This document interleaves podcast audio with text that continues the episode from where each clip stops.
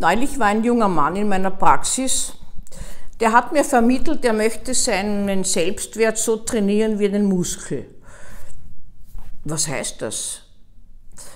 Das heißt, dass er glaubt, dass er sein Selbstbewusstsein, sein schwaches Selbst aufpäppeln kann und üben kann, dass er sich selbst vertrauen lernt.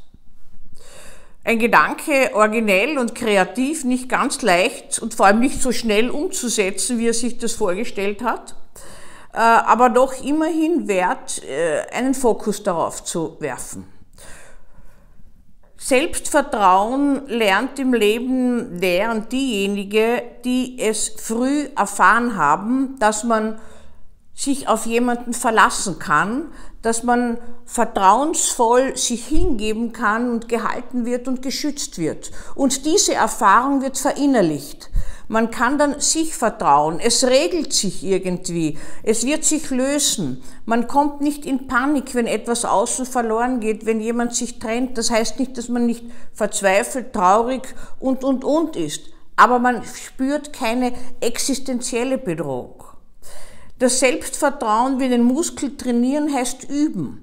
Und üben heißt immer wieder Irrtum und Versuch. Immer wieder auf das Neue. Trial and Error.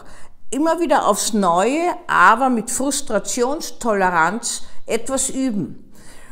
Die Krux dabei ist, die Schwierigkeit dabei ist, dass diejenigen Menschen, die gar kein Selbstvertrauen haben, entweder ein überblähtes nach außen hin zeigen, das heißt, man nimmt sie als über äh, selbstsicher, präpotent, äh, grenzverletzend wahr und im Eigentlichen haben sie kein Selbstvertrauen und haben keinen Selbstwert, sondern sie müssen in dieser aufgeblähten Art und Weise umgehen, um Eindruck zu machen, um scheinbar gewissermaßen so wie ein Michelin-Männchen äh, sich abdichten gegen Kritik und gegen Infragestellen. Menschen, die kein Selbstwertgefühl haben, sind auch nicht in ihrem So-Sein bestätigt worden, haben ständig die Sorge, etwas schlecht zu machen, fühlen sich ohne dies unterlegen, haben keine Selbstliebe. Und die Schwierigkeit dabei ist, dass sie eigentlich unter Anführungszeichen jetzt diesen Muskel, den dieser mein Patient trainieren will, gar nicht finden. Sie wissen gar nicht, wo der ist. Wie sollen sie etwas trainieren, von dem sie nicht wissen, was es ist? Das ist das größte Problem dabei. Das heißt, hier ist eigentlich gefragt, eine ganz frühe Unterstützung, dass jemand im Leben mit einem anderen in einer Therapie, wie in einem Geländer, gehen im Leben lernt, in einem geschützten Setting.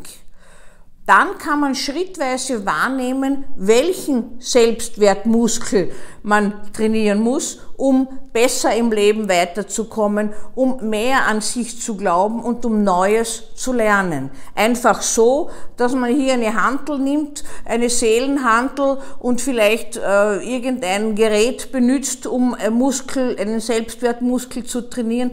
So geht das nicht. Das ist zwar eine originelle Idee, die mein Patient gebracht hat, aber leicht umsetzbar äh, ist das nicht. Das hat auch er erfahren, hat, ist inzwischen schon länger bei mir in Behandlung und äh, hat äh, zurückgeblickt auf dieses Eingangsstatement, äh, das er gehabt hat, wie er in meine Praxis gekommen ist. Er hätte sich das ganz anders vorgestellt, nämlich viel weniger mühevoll. Er ist ein, geht ins Fitnesscenter, trainiert und hat gedacht, naja, er müsste eigentlich seinen Selbstwert auch so trainieren können und da wollte er mich als Trainerin haben.